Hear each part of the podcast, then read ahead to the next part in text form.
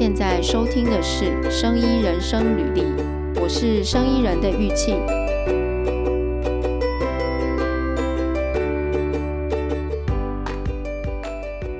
哎，我们今天的那个来宾呢，是那个卢彦君博士。那他很特别，就是我因为在那个 FB 上面有看到他的粉丝页，然后。看到他有拍一些 YouTube 的影片，就是介绍这个生医科学家可以做什么这样子，那就很好奇进去看了一下，看到他这个分享成为生医科学家的这个热情，所以我就呃主动联络他，那邀请他来跟我们分享一下他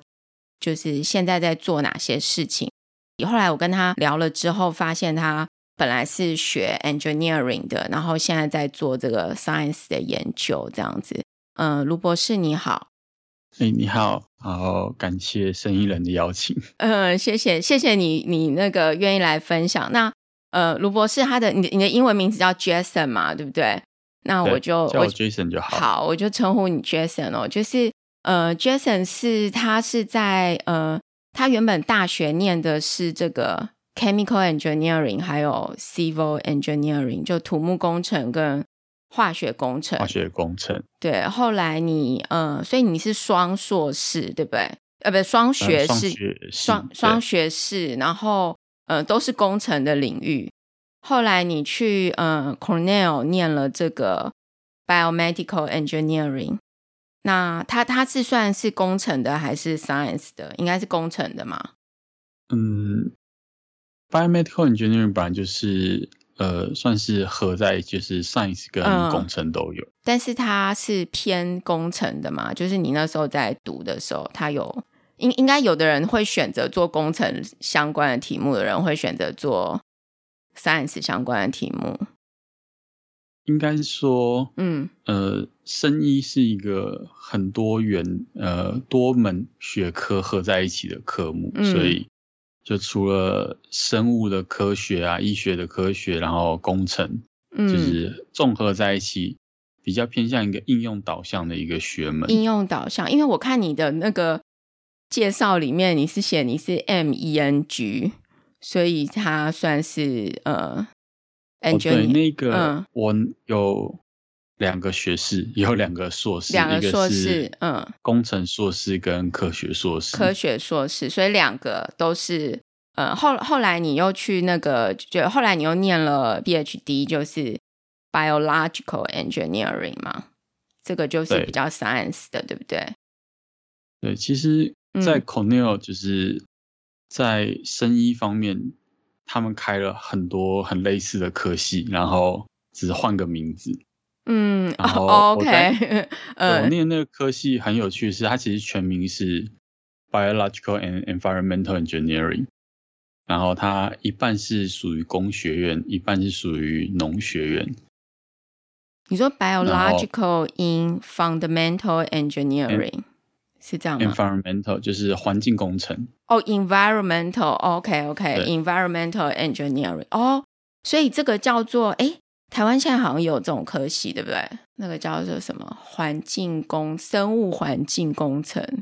是这样吗？嗯，对，应该有。可是因为，嗯，我们那个系算是合在一起，可是它其实是分两半，就是 biological engineering 是属于工学院，属于私立的部分。嗯，然后 Cornell 唯一的公立就是农学院跟有一个劳工关系系是工学院。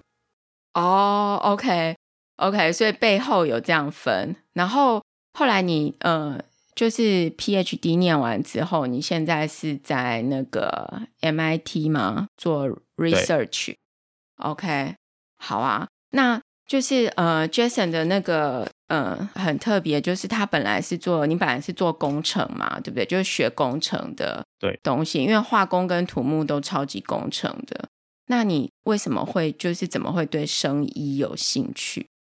生医有兴趣，应该是从其实高中要考大学的时候，那时候就本来有在考虑说我要不要去念，就是考医学系，然后考虑再三考虑，就是就是听到医生真的就是太疯狂的要救人，然后比较累，嗯、然后后来听到一个说法，然后改变我的想法，就是说，医生我一天能救多少个人？嗯，可是我如果拿去念工程的，去做生意相关的东西，我做出来的东西，我其实是可以造福到上万人以上的的的目的。嗯，所以就是。为什么就是后来我转变，就是觉得做生意工程好像是我比较有兴趣的东西。嗯，哎，你这个这个，你刚刚分享的这个想法，我也看到一些 YouTuber，就是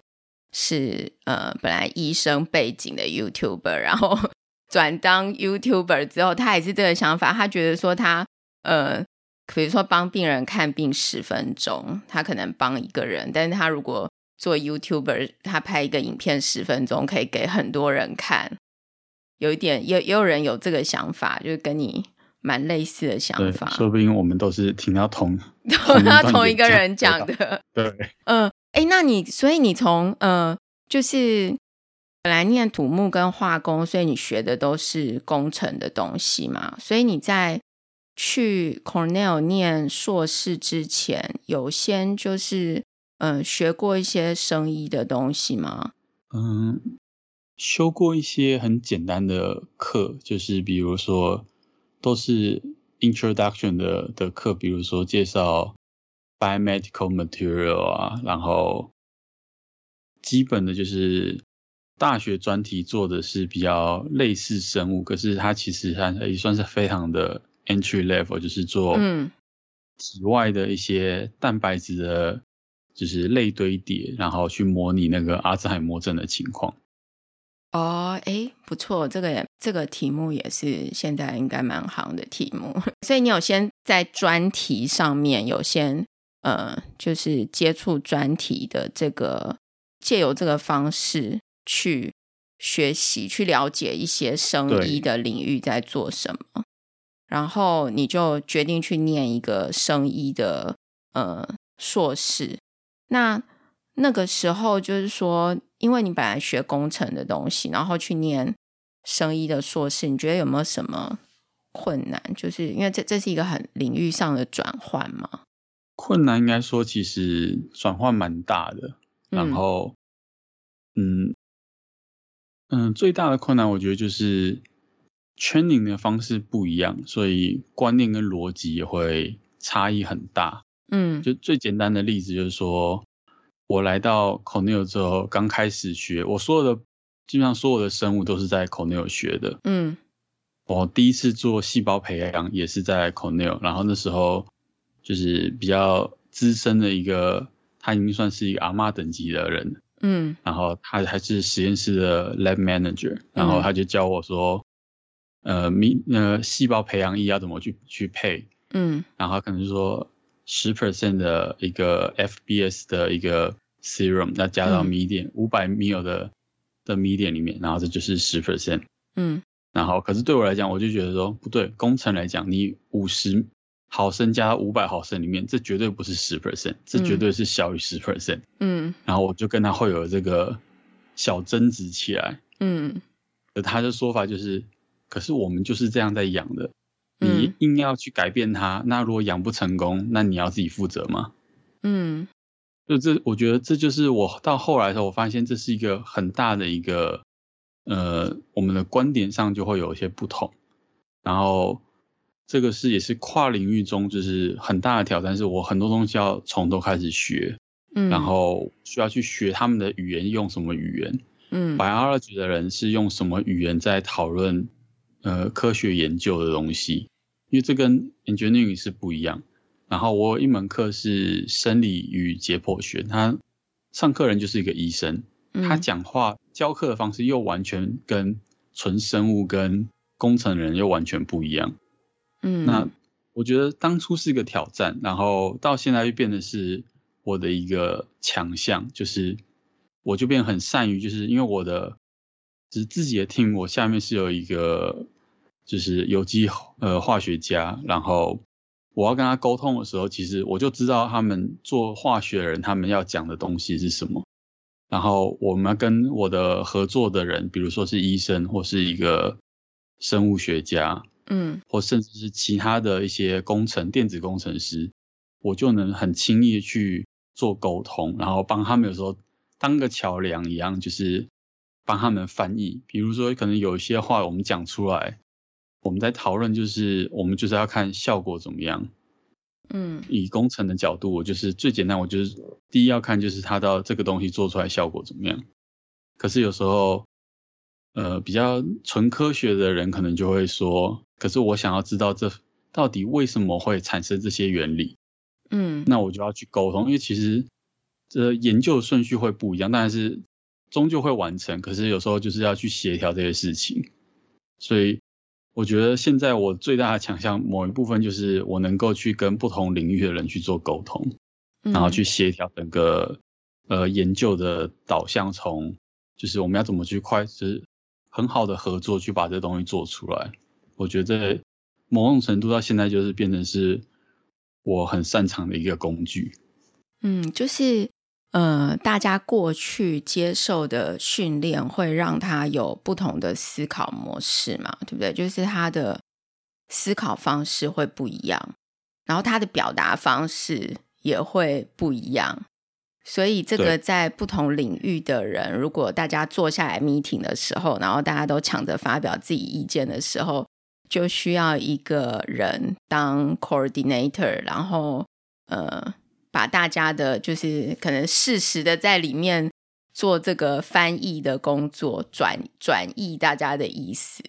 有有点类似像这样，所以你感受到很大的就是，呃，做事情的方法还有思考的方法都不一样，就是进入是，嗯，我会因为不同的人，然后我会去改变我的说法，嗯，然后我这边有一个很有趣的故事是，嗯，以前我们有。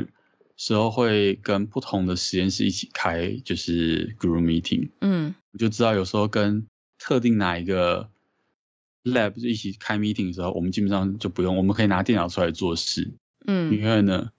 两个实验室的老板基本上会就会吵起来，嗯、通常讲不到几句，他们就开始辩论起来。嗯，我们也不用报告，也不用 present，我们就是等时间两个小时过后，然后 对，然后我们就可以准备就是回去做自己的事情了。嗯。这就是很大的差异，就是因为一个就是很纯就是科学研究的人，嗯，然后一个就是非常是像我自己的 PhD advisor 就是非常纯工程的人训练出来的，所以整个思维都完全是不一样。一个人会讲的非常的兴奋，说我这个东西做的多好多好，然后另外一个就会冷冷的说，不好意思，这个东西最开始技术可能十年前就做出来，为什么你要这么兴奋？嗯，嗯 嗯，对，然后，嗯，另外一个就会当然就会争吵说，不对，可我把它变好了十倍，你知道比以前比起来我好了十倍，你知道这有多难吗？然后另外就会说，可是我觉得这就是一个旧技术啊，为什么你要纠结在这里？然后两个就会吵起来。你除了就是说刚提到这种好像沟通上啊、思维上的不同。因为你自己学习的东西也是，就是你本来学工程的嘛，然后要去接触像生物啊这些，嗯，然后又是要做研究，那你是不是需要自己就是去补足你这些这些知识？嗯，对，就是变成是我所有生物的部分，基本上我都要自己在就是博士期间，就是要自己去看，自己去念。嗯，然后我觉得我另外一个好的地方是，就是我蛮喜欢去找人家聊天，嗯，甚至就是我觉得美国教授有个好处是，你只要是这个学校的学生，有时候你去敲门，其实他们都不会说不，就顶多他现在在忙，你可以跟他约个时间，你就会一直去骚扰他，嗯，然后有时候就是聊 research，然后他们也很开心，他们会一直给你不同的。嗯，他们的意意见，因为我自己说，我自己的老板纯工程的人，嗯，所以变的是说，其实我从他身上，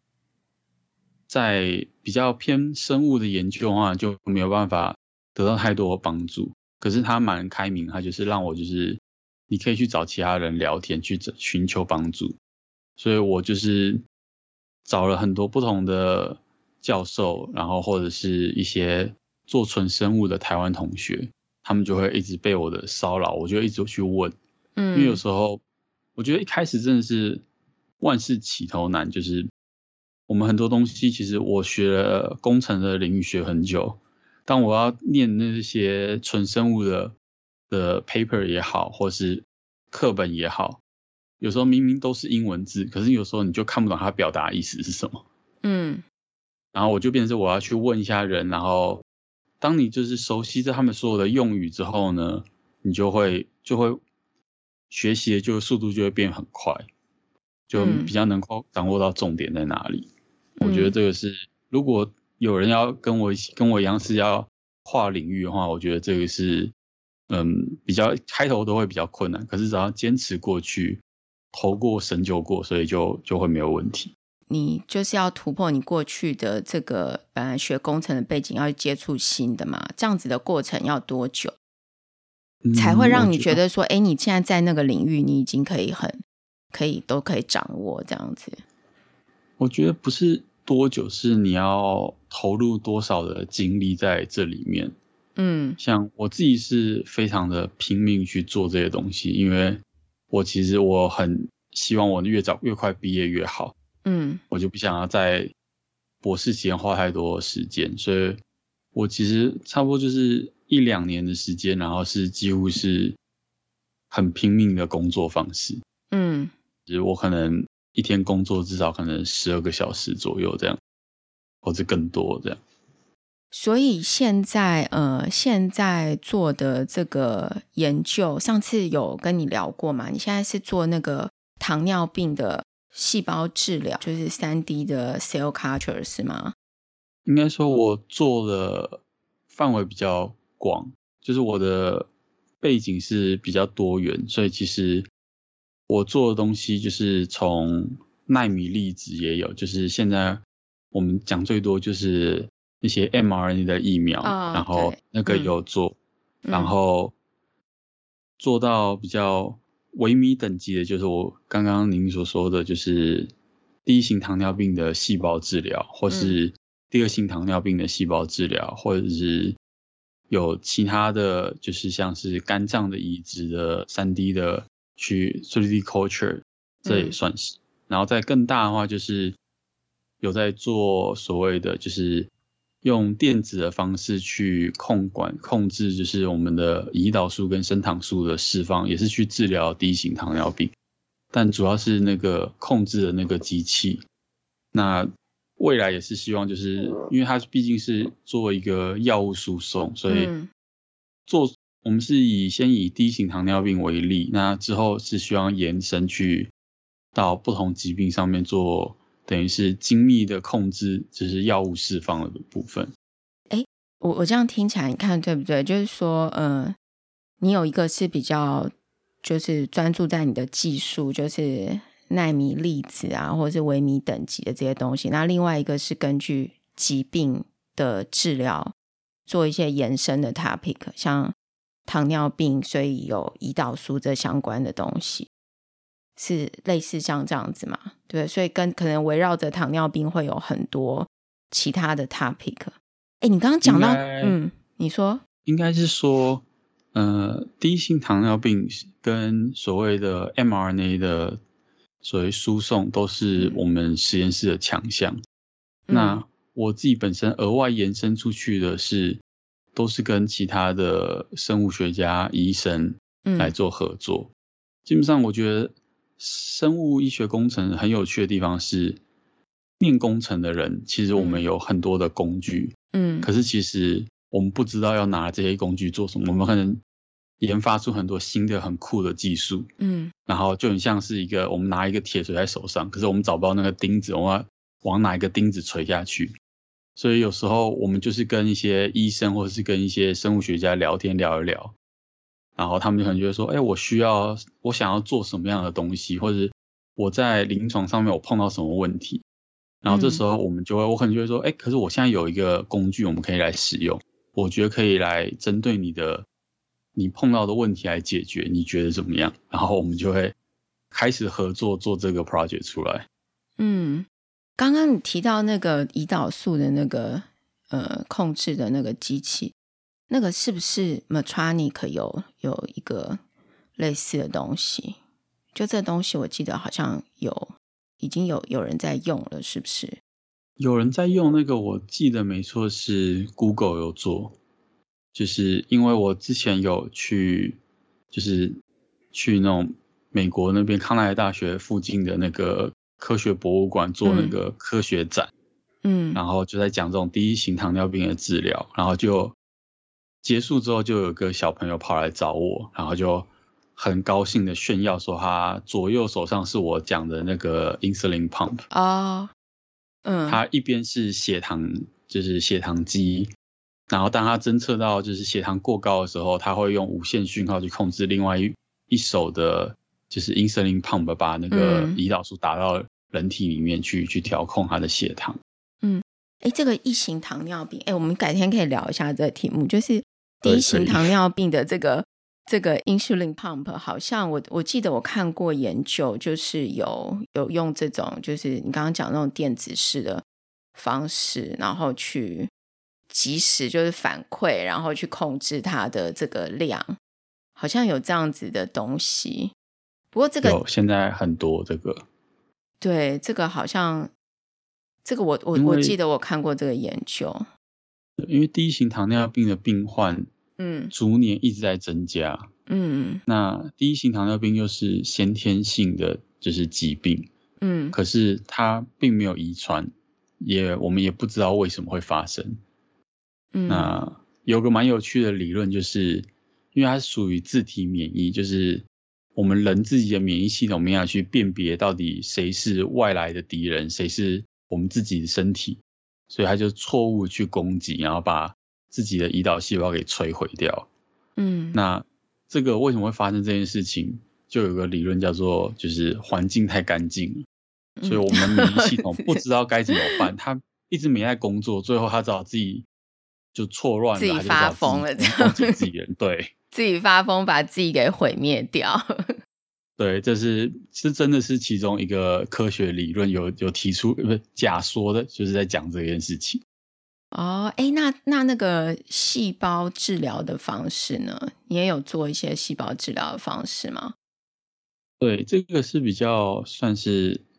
我们刚刚讲的，说是打胰岛素啊或升糖素，基本上这叫做治标的方式。嗯嗯，就是因为身体里面要产生这些胰岛素、升糖素，所以我就要呃按定时去注射这些荷尔蒙进去。嗯、那细胞治疗的方式就是说呢，既然我们的胰岛细胞已经被自己给破坏掉了，或是它没有任何功能了，那不如我们就移植就是其他的胰岛细胞到人体里面，嗯，然后找个材料把它保护起来，嗯，然后。这些细胞就可以帮我们去随着就是血糖的变化去，血糖太高我就分泌胰岛素把那个血糖降下来，血糖太低我就分泌升糖素，然后维持整个血糖的调节。这样，这个细胞治疗的部分现在是可以在临床上可以执行了吗？还是在研究阶段？嗯，有做过就是人体的试验。可是这些病人，嗯、呃，我们之前有，我记得是在芝加哥大学那边有在做，可是他最后的结果，这些病人都死亡了。然后因为啊，就是因为我们放了这些材料以后，这些医生又是担心他会有一些就是免疫的反应，会去攻击这些呃我们移植进去的，就是材料跟细胞，所以他会给这些病人。吃一些抗就是压免疫系统的药，所以最后这些病人都是因为细菌感染而死亡。所以有有进行过临床试验，就是现现现在有新的发展吗？新的进展吗？如果之前这样的话，现在还继续在做。像我们有一部分在做，就是在做，就是为什么会我们会有担心，就是移植到人体里面会发生这些免疫反应？嗯，是因为。我们的材料虽然保护了细胞不会被免疫系统攻击，嗯，但是人的免疫系统有个特性，就是当我们没办法把你给摧毁的时候，嗯，我就会分泌那些胶原蛋白啊，把你整个包住，让你跟就是身体本身做没办法做任何接触。那如果它把它整个包起来，嗯、其实基本上它就是阻断了整个氧气跟养分的输送。嗯，那细胞马上就会死亡在里面。所以就也就也不能用，对不对？这样也就就变成那个细胞也不能用。OK。对，嗯、然后这些基本上这些现象，也就是在其实在，在呃整形外科里面都发生很多。嗯，就是所谓的整个纤维化的现象。嗯，所以我们自己有一部分是在做是。我们在研发一些材料，能够去抗纤维化的这些情形的发生。呃，像这个糖尿病之前啊，我记得上次你有说你有做那个微流体的晶片，对不对？就是 organ on a chip 的、嗯、的实验，那方面也帮我们介绍一下，就是你的一些经验。对，这部分是我在硕班的时候做的，然后它的目的其实。就是因为我当时的老板就是叫做 Michael Schuler，然后他提出的这个概念是，因为我们整个医药的，就是发展来讲的话呢，就是我们要通过一个药物，基本上我们要花可能很长的一个时间，至少五年起跳。嗯，就是从我们实验上去进行体外细胞，然后动物实验，然后再进入到人体试验。那我们就想说，我们有没有一种方式是？我们是在体外去建立人的不同的器官，然后把它用就是微流体的方式，就是我把它的整个的大小缩小到我们实验桌上可以放置、可以进行的。嗯，因为我们到人的话呢，我们要可能测试半年，我们真的就是要等半年时间。可是如果我们能把它缩小它的尺寸，然后我把它只要流速加快，然后我去看它的。呃，等于是很像是很多就是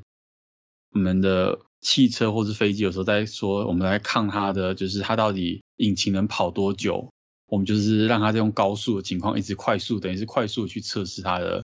它的寿命有多长一样。我们就是变成我把它反过来，我把它缩小，我来看它多快能不能把它的研发时间缩短成可能原本要五年的，我能缩短到一年内。嗯，然后再加上是说，如果我能把它先建立一个在实验室的一个一个平台来进行这个药物测试，那我们相对就是比我们要进行很多的动物实验，比如说小鼠实验跟比如猩猩的实验，这些是很高的一个成本，基本上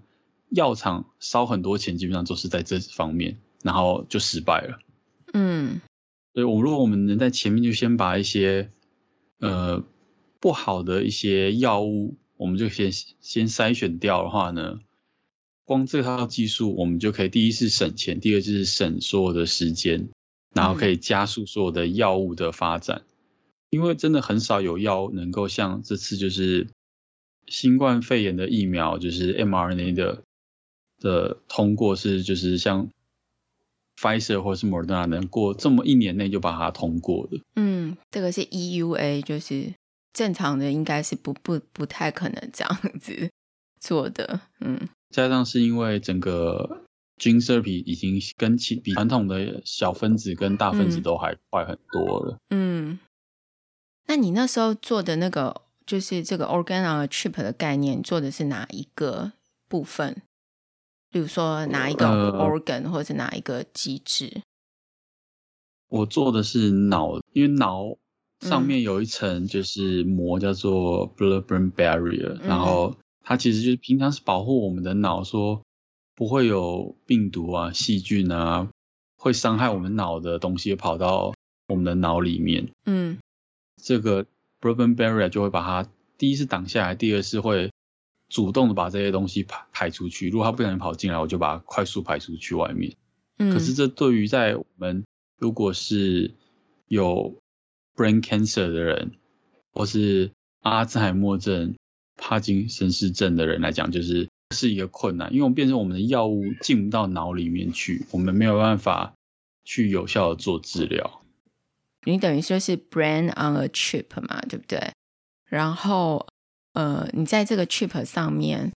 怎么样呢？就模拟这个 blood-brain 这个这个 barrier，模拟这个 barrier 嘛。我们便是就是去模拟去建立这一套的一个模出来，然后我做的是脑，因为我们之前已经有人已经把就是可能肝已经完完成了，然后有人做肺，嗯、然后最后我们就是把它连在一起以后，我们就可以把它组成就是一个人的一个一个样一个模拟。哎，可是这个刚刚讲的这个就是 organ-on-a-chip 的东西，跟你后来做这个呃。就是这个什么，organoid 对对对，这个是好像是两个方向，对不对？嗯、呃，不太一样的东西是，嗯、呃，organoid 其实就是主要就是因为干细胞的发展越来越发达，就是甚至就是 iPS 的的发的研发出来，大家会开始拼命要做说，到底我们怎么从我们人是怎么从一个就是一个干细胞。慢慢慢长成一个人的一个状态，嗯，然后每个器官是怎么长成的？我其实就是利用每个器官不同的就是干细胞，然后去在体外去让它长成出一个，呃，像类似 organ 的一个情况，但是最终目的当然希望能长成一个 organ 出来，嗯，然后就会这其实就是算是组织工程的其中一个很重要的一个部分，就是我能不能够在体外。培养出一个器官来，比如是心脏也好，嗯、肝脏也好，在未来讲，如果我们能够做出来，然后尤其是拿病人自己的干细胞来培养这个东西出来，我们再把它移植进去，是不是可以降低所谓的就是排斥这些事情？我们就不需要用一些压免疫系统的药，嗯、因为其实用这些药其实很大的风险，真的就是病人就是会有可能会因为细菌感染而死亡。这个有一点，就压免疫系统的这个药，我觉得有点就是好像那个化疗，大家想要杀死癌细胞，结果也杀死了好的细胞嘛。压免疫系统也是有点类似这样子的，就是结果把整个免疫系统都给压制了，然后就造成一些其他问题。诶，那所以这个这两个东西是很不一样的，对不对？你这个。一开始的就是呃，就是本来做这个 microfluid 的，的这个 device 这方面的研 organ-on-a-chip 的研究，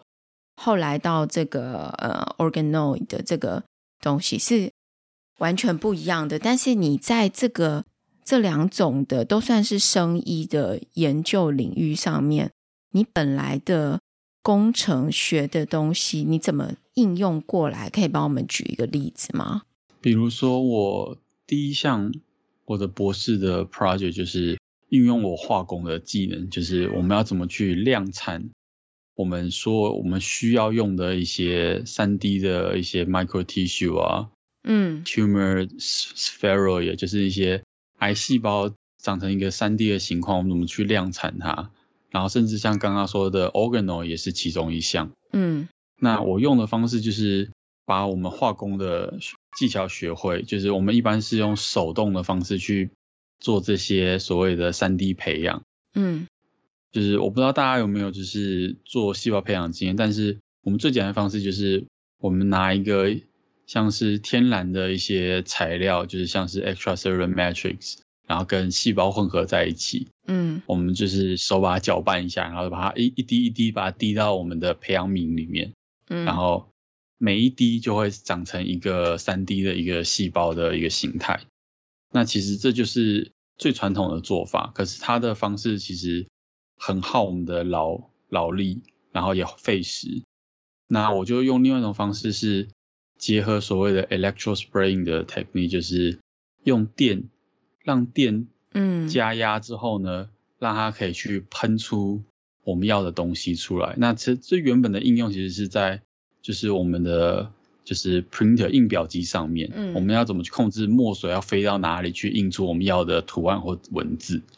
那变的是我们拿来放在就是我们的细胞培养里面，然后外面加一层就是水凝胶把它保护住起来。那、嗯、简单来讲，就是我可以把我要的细胞跟我要培养的一些辅助细胞的材质放到这个水凝胶的球里面。嗯，然后我利用加电压的方式呢，我可以快速去喷出很多个球出来，然后我最快可能一分钟可以做所谓超过呃一万四千颗，就是这些水凝胶球出来。嗯，那如果我们假想，就是每一个水凝胶球都是一个所谓的小型的培养皿好了，嗯，那你就想这很可观，就是我们怎么可能造一个人，就是一分钟内给我滴一万四千个出来？嗯，可是我可以用我这种技术，把它全部用电压去喷的方式，把它全部喷出来，然后再去做细胞的培养。哎，所以你做出来之后，你要去验证说，你喷出来的这些小球也可以跟。呃，原本它用比如说滴管的方式去做，一样可以养出同样品质的这个细胞吗？就是你要去做这样的验证，更好，会更好，因为，嗯，对，因为我们如果滴到平面上，基本上它就是一个半球形在培养皿上，嗯，跟我一个球形的话，基本上它的就是表面积跟体积的比例。就会大幅的提升，也就是基本上我的所有的输送都会提高，就是物质的输送啊，气体的输送都会提高。嗯，也就是说，细胞其实可以更快速的取得到养分，它们其实就会长得更快。嗯，就像是 organoid 来例子的话，就是以传统的方式培养，其实很多在那个那些培养皿中间的那颗核心地方，就离外面空气最远，离那些培养液最远的那些细胞基本上都会死掉，嗯，因为它的那个就是 diffusion 的那个路径太长了，嗯，那可是放到我们的球体里面呢，它长得又变得更快，然后它的干细胞的表现又更好，所以基本上用这套系统的话呢，会比传统的方式我们可以大概提升到一点五倍的就是产能这样子。这个地方很有趣哦，我听起来像是呃，等于说它原本的这个方法，如果要 commercialize，要变成就是真的可以去使用的话，而不是每一个来都要这样子，好像很小心的去弄它的话，的确是需要有有这个技术，对不对？让它可以呃量产。还还有其他的例子吗？比如说好了，就是工程在生意方面还有什么样的贡献？就是。比如说，我们现在的就是莫德纳的 mRNA 的疫苗，嗯，我们怎么去做的？嗯，第一就是我们需要有一个带正电的材料来输送这个 mRNA，因为基本上 mRNA 是在酸性的情况下带负电，嗯，然后我们就是利用正负相吸的这个原理，嗯，让它去形成就是所谓的纳米粒子，嗯，然后我们会再加一些，因为单纯这两个材料的话呢。并不会就是这么的稳定，所以我们还会加其他的一些像是 helper lipid 啊，一些胆固醇进去里面，把它变得比较更稳定化，更能够输送到我们要的细胞里面去。嗯，那第一这部分我们要带正电的材料，我们就要去想办法去设计这个材料，这就是基本上就是材料工程的人需要去去提供我们的贡献。嗯，然后不同的。比如说，我有我带正电材料，我有 mRNA，我还有其他辅助的一些材料，我要怎么去调配它的配方？这 formulation 的部分就是化工系的专长。嗯，对，然后最后量产也是化工系要、嗯、要去做，像我们就是这也是把它放到微流体的装置里面去做精密的混合，然后让它产生出更微小的，就是奈米粒子。哎，我我听起来就是你做这个 drug delivery，然后呃，就是你糖尿病的研究这边就是比较偏向 drug delivery，然后用到很多化工的东西嘛，化工的知知识跟技能这样子。OK，哎，真的，我刚刚听你讲那个就是就是喷出很多小球的 这个，我觉得那个地方应该蛮有趣的，因为就是讲起来好像说，哎，跟喷墨音表机。类似的这种感觉，但是实际上这些工程的东西要应用在生医上面的时候的那个挑战又是不太一样的。然后有的时候你完全用工程的东西去思考生意的东西，也不是完全能够百分之百的套用。但是好像看起来概念一样，但是遇到的挑战会很不一样。嗯，我可以举个例子，就是我们也有挫折过，就是比如说我可能把两个不同颜色的不同的细胞，我把它混在我们的球里面去养，嗯，然后发现它会形成一些不同的的特殊的结构，比如说可能发红光的细胞就会跑到外面去长，嗯，然后发绿光的细胞就会往一直往里面，它们会形成像是一个。另外一种就是，呃，同心圆的一个结构，嗯，然后我们就会非常的兴奋，说哇，这是一个非常独特的一个发现，嗯。可是当我们跑去跟一些，就是因为我拿我用的时候用的是癌细胞，嗯，我去问一些比较就是癌症的专家，他们就会说，嗯、哦，这很正常，嗯，这没有什么，这就是我们一般观察到的现象，嗯。可是我们就会非常的兴奋这些东西。嗯，可是有时候我们讲一些说啊，我们做什么东西，我觉得好像还好。嗯，可是这些就是 biologist 就会眼睛瞪大说，这个东西我们用得到，我们要不要试试看？嗯，对，就是大家的那个脑袋不太一样，思考方式，过去看过的东西可能也不太一样，所以惊奇度也不一样，是这样子吗？类似这样的感觉，所以我觉得这也是声音工程好玩的地方，就是就是每个不同领域的人都在，每个不同专长的人都在这个领域里面在做贡献，嗯，然后甚至我觉得这也是，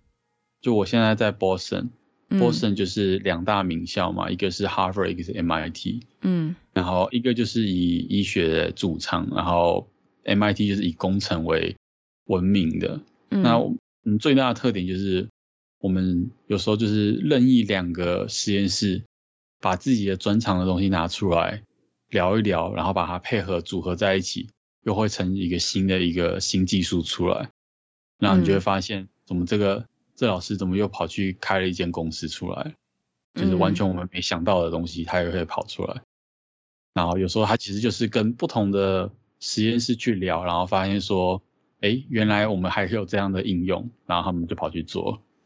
在那边，就是学校的这些老师自己创立公司的这个风气也很很兴盛嘛，对不对？上次有跟你聊到这边，就是 Jason 对于这些公共的议题啊，还有这个呃创业、创新、创业的这方面也很也很关心。就是你也你也发现到那边跟。台湾有不一样的风气，对整个环境，我觉得差蛮多的。不过，嗯，这也是就是在 Boston 这边，就是我觉得这边是非常特别的，就是美国也目前也没看到其他一个城市有能够做到像 Boston 这样的一个环境出来。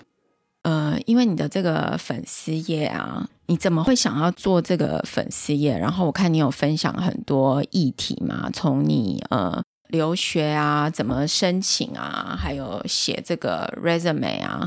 这些东西都有分享。就是，呃，Jason 的这个粉丝页叫做“台湾生医科学家在美国”，那大家有兴趣可以去搜寻哦。就是，呃，你你怎么会想要分享这些东西？就是你的当初的想法是什么呢？第一，就是在跟之前的一开始为什么要去念声音，其实很像，就是。嗯我要怎么去帮助到更多人去，嗯，传播更多的像是正确的知识，或是观念，或是现在最新的时事。我觉得这是刚好是这个大环境造就说，就是我们有这个网络的世界，所以我如果需要做更大的就是贡献，去不管是。改变台湾的生医环境，或是研究环境，或是台湾的，就是生医产业，我觉得这是一个蛮好的一个平台，可以去去等于是分享我在美国得到的资讯。嗯，因为其实我在台湾念的大学，嗯，然后我再来到美国念所谓的研究所，然后在这边继续工作，其实我感到很大的一个不同，然后再加上。我可能之前有参加过一些可能科技部办的活动，跟台湾的很多学界或业界有一些交谈，所以我就会感觉到好像台湾我应该要带更多的资讯跟更多的东西回去贡献给台湾。嗯，就是我有甚至有思考过，我如果自己回去台湾贡献比较大，还是我留在这边的贡献比较大？那我想过之后呢，也跟很多人讨论过。嗯，然后我们得到的结论就是，我应该先努力的留在美国，然后，可是我要怎么同时把这些资讯传达到到台湾上呢？就刚好就是有这些，呃，像是 Facebook 的平台、YouTube 的平台，让我可以等于是把我这边得到的资讯，全部都是没有时间差的转传到台就是台湾去。因为另外一个故事是，其实我当初来美国念书的时候，嗯，那时候就是 Biomedical Engineering 就是一个非常 popular 的一个科系，嗯，大家觉得来念就是。能够赚很多钱，甚至我一来念的时候碰到其他台湾人，嗯，那些台湾人可能是有些是念经济的，有些是念，嗯，其他电机的什么，他们可能就会说，哇，你以后 Jason，你以后毕业后，你年薪是几十万美金以上起跳的，以后我们都要靠你。嗯。可是当我那时候硕士毕业的时候，就发现其实并不是像大家讲的这个这个情况。嗯，就是大家在台湾传的，就是生医工程在美国多么的 popular，多么的赚钱，然后发现哎，好像也赚钱，可是也没有大家想的这么的简单。然后就是不是来念一个硕士就能够进到一个药厂，然后要很多的薪水，这些东西就是完全是不一样的资讯。嗯。那我觉得，我当然是后来有新生来的时候，我有去分享一些这些观念，或者是。他们还在台湾的时候来询问的时候，我就可能会回答说：“我觉得，如果你没有像我一样的决心，要等于是要从头念一个新的一个生物这个东西，这个领域的学科，嗯，然后你就是觉得我来美国，我就是念一个生意工程的一年的硕士，我就可以去工作，去药厂找到好工作。我觉得这会是很困难，嗯，因为你会很多工程的东西，可是你真的不懂 biology。”甚至有些是念 biology 的人，嗯，可是他想要去生技公司工作。我说，可是你完全不懂工程，你也很难进生技公司工作。他们要的是你都会，你生物也要会，你工程也要会。嗯，所以我觉得这部分就是某种程度，我创这些就是粉丝页或是 YouTube channel，就是想要快速的把我这些资讯给分享出去，然后。我走错，可能没有走到，就是这么快速找到我该对的道路，能够快速的发展，然后学习。我想要让大家不要再跟我走，就是一样，就是我，因为我其实算是一路摸索过来，因为我也没有太多的资讯。嗯。然后之前很多的有些学长姐，甚至念完生意工程的硕士之后，就回到他原本的领域去工作，就是有化工，哦，就回化工。没有继续应用就对了，对，就变成是说很可惜啊，嗯、就是你出国来，然后你选择念一个声音工程硕士，可你最后却没办法在这个产业里面去做贡献，嗯、那我觉得这蛮可惜。然后又再加上就是 Coffee pandemic 开始之后，嗯、我很多台湾的亲朋好友都问我说，到底哪个疫苗怎么样？然后现在疫情的发展是什么？那我觉得。每个人都来问我，当然就是我也可以复制贴上啊。当然，我就觉得说，与其这样的话，既然大家都会问，也不会是只有我的朋友会有问题，应该普遍性，大多数的台湾人应该都有同样的疑问，嗯、所以我就会想把这些东西全部把它分享出来。我听起来就是你是想要把你过去的这些经验，还有你的一路过程中得到一些心得，就是分享出来吗？其实我觉得生医有一个，就像这一次的这个 pandemic，大家可以看得出来，就是生医某一种程度也展现了一个国家的实力，就是你在这么紧急的时候，你能够拿出什么来帮，比方说帮自己国家的人，甚至帮别的国家的人。解决问题这样子，长期的长期的培养，就是在产业里面，呃，我觉得一个国家，就是我自己的看法是，我觉得一个国家在长期在它的产业里面，如果有就是生意的能力很强的话，也是除了你就是做一些炮弹啊，或者是什么潜水艇之外的另外一个思维啦，也是某种国家的事。武器。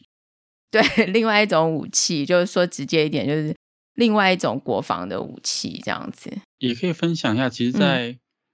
Coffee 开始的初期的时候，嗯、像台湾之前就在讨论说，我们的检验量能其实不太足够。嗯。那我其实那时候就去回想到，其实在美国这时候刚开始发，就是整个大家开始封城啊，然后大家人心惶惶，大家想要赶快去做筛检。那我们其实都，我们身为科学家都有收到一封信，就是如果就是我们真的人力不够的时候，嗯，你们有做过这些像是 PCR 的这些人，你们愿不愿意来这边来过来帮我们？嗯，然后我们后来整个。就是有签说我们愿意的人，光 Boston 我记得好像就有几千人都都有，嗯，就是大家都非常的愿意，就是我没关系，有问题我也去做，就是尽管那是危险的，因为毕竟碰的是病毒，我们也会愿意去做这件事情。嗯，我觉得这也是从这方面就可以看到，是整个呃可能教育的体制，整个训练体制会完全不一样的地方，就是。便是真的碰到问事情的时候，呃，美国是还有能力再去找说我们有哪些人才，我们可以把它借用过来做使用。其实你们平常不并不是在做这些临床医学上的检测，那你们如果要训练更快上手，是你们会比较容易上手的人，我们就会去询问你们，然后也很多人就马上就愿意说这些紧急的情况，我们都会愿意去，算是也算是牺牲自己吧。就是把自己铺在这些高风险的地区。哎、欸，不过后来很快就发展出那种可以，就是有点用机器半自动的方式大量的检测嘛。很快后来 MIT 很快就做出这个东西来，嗯、然后，所以我们一开始其实后来的时候在 MIT 就是一个礼拜要去测两次，被戳两次鼻子，就是要要你们这些人都要去呃受测当受测者。对，要不然他就把你的权限拿掉，你就进不去那个实验室。这样比较 就是比较安全了，等于说确定你没有被感染。今天聊很多，谢谢你帮我们就是分享一下你的心得。那之后有机会可以再找你来，感觉还好多东西没有聊哦。就是刚才的过程里面，我感觉还有好多东西可以聊的东西，对不对？就是例如说你在那边。看到的一些呃不一样的产业的状况啊，也可以聊。其实台湾的产业这几年也蛮多新的东西出来的，对。但有机会可以听你分享一下，分享一些跟台湾的公司互动是什么？嗯，对啊，思维我觉得就是会跟美国的公司会有点不一样。然后我也觉得，嗯，我们如果台湾是未来是想要。走向就是生医方面的大国的话，就是我们应该要慢慢转换我们的思维，要向这些先进，就是医药先进的国家要去好好的学习的呃观点啊。我觉得主要是你有没有这个 vision 去看这个长远的未来，嗯，都可以就是参考一下。对，谢谢你今天。对，谢谢你邀请。如果你喜欢今天的访谈，或者想听我们访谈其他的议题，欢迎在生医人生履历的网站 podcast.bellmatter.com 或者 Apple Podcast 留言给我们哦。